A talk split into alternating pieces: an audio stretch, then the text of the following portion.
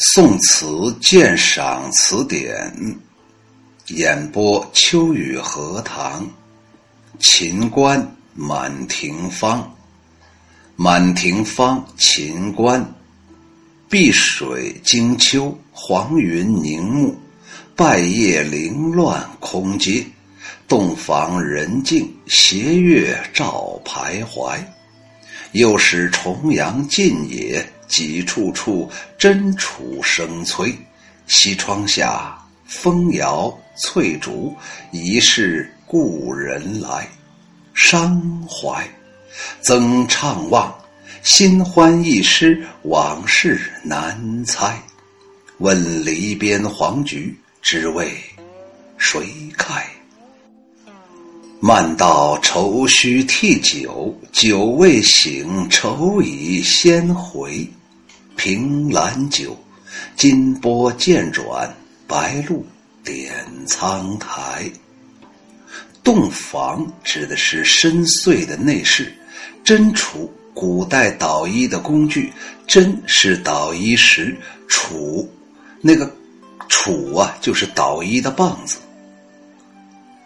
南朝有一个，在宋的时候有一个人叫谢惠莲，在捣衣诗当中说。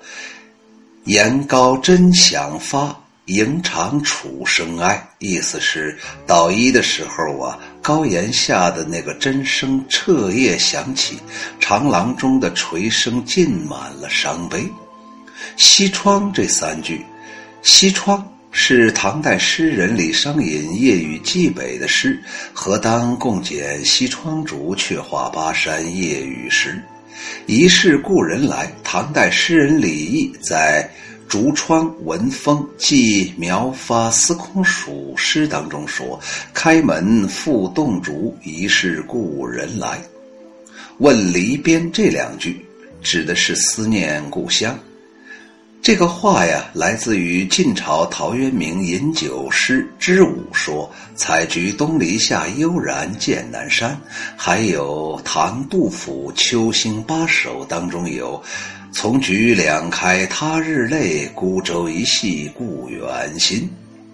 替酒就是病酒，被酒所困，在这里是以酒浇愁的意思。作者。就是他自己呀，在《梦扬州》这首词当中就有“替酒困花，十载因谁烟流”。金波二句，金波指的是月光，《汉书·礼乐志》当中有“月暮暮以金波”，这个“暮暮”在这里指的是宁静、静默的意思。碧青的水面放出冷冷的秋光，使人心惊。黄云在暮色中凝聚，台阶上到处都是凌乱破败的落叶，室内悄无人声，月光斜斜地照进来，照着他独自徘徊。又一个重阳节临近了，到处是催人的真楚之声。西窗外开门风动烛，疑是故人来。宦海的风波使人与人之间的情感变得非常脆弱，而仕途上的是非往往是无事生非，谁又能说得清楚呢？问问篱边的黄菊，不知是为谁而开。不要随便说什么愁，总是跟酒在一起，酒能留住愁。其实呢，酒还没有醒，愁就已经先回来了。凭栏沉思了很久，月亮渐渐的西沉，苍苔上已生出点点白露。这首词融情入景，以景语作为开始，以景语作为终结，层层铺叙，描写当中表达了伤离怀旧的心绪。明朝董其昌说：“因因观景物而思故人，伤往事，且词调洒落，托意高远，加之也。”意思就是，哎呀，因为看到了某种景物，然后就想到了自己心中所想之人，然后就伤感往事。人家这个词调啊，显得那么潇洒，那么飘逸，然后啊，寄托的那种心情啊，非常高远，真是上好的佳作呀。开头三句叫做“碧水惊秋，黄云凝暮，败叶零落空阶”，一片碧水放出了冷光，寒气袭人。不觉惊叹时序变迁之速太快了，又有几片黄云逐渐凝聚，淹没了微弱的阳光，大地呈现出了苍茫的暮色。台阶上堆积着凌乱的黄叶，浓重的衰飒气氛烘托出了词人此时此地的心境。一个惊，一个凝。这两个字啊，集中的表现了词人对一片萧瑟景象的主观感受，加重了对所写景物的感情色彩，反映出了他的凄苦心情。黄云这一句，本来出自于李义山的《秋风动地黄云暮》，而用了一个凝结的凝，就比原句显得沉着有力。洞房人静，斜月照徘徊，人静。而词人并不静，他心潮起伏，斜月照耀之下徘徊不定，陷入了沉思之中。又是重阳近野，几处处真楚声催。这几句可不是泛泛的点明时序，而蕴含着很深的感慨。九月正是授衣的秋日。所谓七月流火，九月授衣。到了九月，就是阴历十月、十一月的时候就要准备冬衣了。漂泊异乡，秋天日暮，听到了真楚声，很自然的就会想起故园之思。而对于接连遭受政治排斥的词人来说，当这种声音渐渐清晰的传入他的耳骨的时候，他心中涌起了无限的悲凉。时光一年一年的消失，而苦恨何时能停止呢？又是这两个字特别委婉呢。催这个字写尽了哀痛之切。西窗下，风摇翠竹，疑是故人来。写景当中透露出了怀人的情思，是全词的主旨所在。这几句是从唐朝的李益那首诗“开门风动竹，疑是故人来”而化用出来的。一动为摇，就是把这个“动”字改成了一个摇摆的“摇”，写出了竹影扶疏的风神，同时也反映出了对故人的情谊。而且秋雨荷塘还想再加一个，我觉着他还是没有说到位。为什么把“动”变成“摇”？大家都能明白。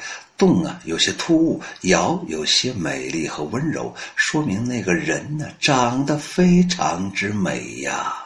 不是李逵拿了个板斧，嘁咔嚓胡砍呢。伤怀增怅望，新欢易失，往事难猜。这几句仅成上片结句。婉转地表达出了遭贬谪以后的生活历程和伤离怀旧的情绪。宋哲宗的绍圣初年。这个张敦等人执政，以苏轼为核心的所谓的元佑党人横遭贬斥，险恶的政治风浪冲散了友好亲朋，这中间是没有什么是非曲直可言的。人情反复，世态炎凉，贬谪当中不会有什么新欢，即使有，嘿嘿，也会很快失去的。生平故旧，或存或亡，即使存者，也是天各一方。对于往事，还能想些什么呢？只有怅惘而已吧。新欢易失，往事难猜。两这两两句话呀，浓缩了词人的千愁万恨。低回欲绝，不失为婉约词风。菊花是秋天的花，它的盛开表明了时序已经到了深秋。问篱边黄菊，知为谁开？忽然向花发问了。此问虽然特别离奇，但也有原本的东西可以依靠啊。唐人在《惜花诗》当中说：“春光冉冉，归何处？更向尊前把一杯。近日问花，花不语，为谁零落？为谁开？大概是最早的开启了问花的先河吧。秦少游的老师苏东坡。在《吉祥寺花将落而树谷不至》一诗当中说：“今岁东风巧巧剪裁，含情只待使君来。对花无信花应恨，只恐明年便不开。”只足见呢，诗人眼中的花是有感情的，它可以专为某一个人而开。苏东坡又在《树谷闻之明日，即至座上复用前韵同赋》诗当中说：“太守问花，花有语，为君零落，为君开。”不仅问了花，而且花还回答了。秦少游把“问春花”改为“问秋菊”，不只是为了表明时令，和下边几句联系起来来看，它还有更深的意义。慢道愁须替酒，酒未醒，愁已先回，是一句久经苦难的词人的肺腑之言，中间蕴蓄着词人的无限心酸。这几句和上边两句初看起来似乎没有什么联系，实际上是紧密相连。从词人的发问语气里可以判断出，他已经无心赏花，无心把盏。因为即使吃醉了酒，也解不了愁。酒未醒，愁已先回。就这样，把黄花和酒以及解愁与否联系起来，感情跌宕喷涌而出，步步进逼，最后说出了一句最深挚、最动情的话：“酒敌不过愁啊！”这样的回肠荡气的词境，婉约词人当中很少有人能够达到啊。歇拍三句，叫做“凭栏酒，金波渐转，白露点苍苔”，以景语作结，回旋不尽，产生出很强的艺术感染力。全词上篇怀旧，以景语开篇；下篇伤离，以景语结情。景语情语丽雅工致，情韵兼胜，层层铺叙，步步迫近，委屈。婉转，凄切动人。从此词可以看出，秦少游的词啊，以情韵兼胜而为世人所传颂。他的情韵兼胜的艺术风格，是景物描写在景物描写当中展现的。少游的词作，写景而情其中，一切景语皆情语，善于融情入景。既显豁又含蓄，显示出了不凡的艺术功力。这首《满庭芳》就鲜明的体现了秦观词的特点。秋雨荷塘再啰嗦两句吧。这是这个词牌特别应景，《满庭芳》，大家去想啊，满院开花，只不过在这首词当中开的是菊花，因为他问菊花啊。整个这首词给人一种冷。碧水惊秋，暮云凝目，黄云凝目，败叶零落空阶，冷，而且还有风，而且整个天气呀，天上的云呢非常凝重啊。实际上不是天上的云凝重，而是自己的心情非常沉重。洞房人静，原来呀，洞房里头很喧闹的，我那最喜欢的人就在我的旁侧。可是现在呀，嗨，斜月照徘徊，谁徘徊呢？我徘徊。我为啥徘徊呢？我想他呗。又是重阳尽野几处处，真楚声催。像先前到重阳节的时候啊，我的那个他呀，也该给我做寒衣了。可是现在谁管我呢？一个孤独的、可怜的、有才的又很帅气的男人呢？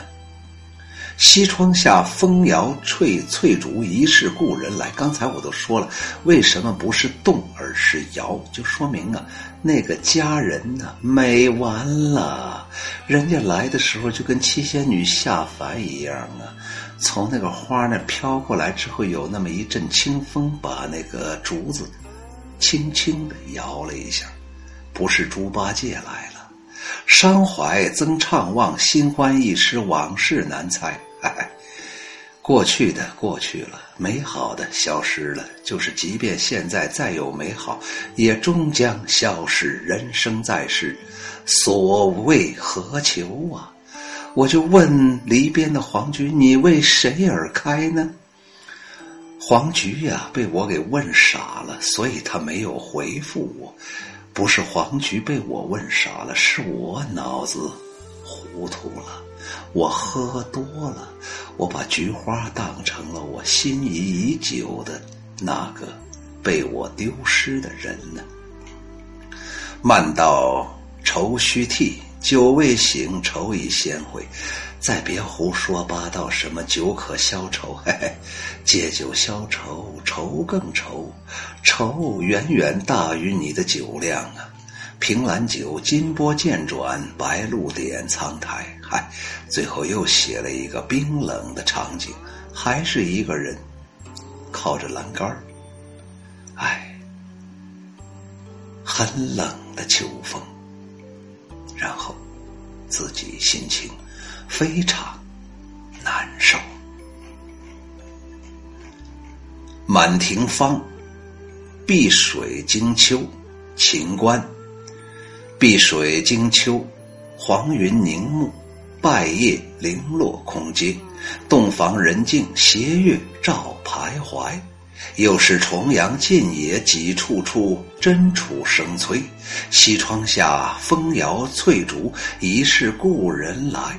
伤怀，增怅望，心欢一失，往事难猜。问篱边黄菊，知为谁开？漫道愁须涕，酒未醒，愁已先回。凭栏酒，金波渐转，白露点。苍苔。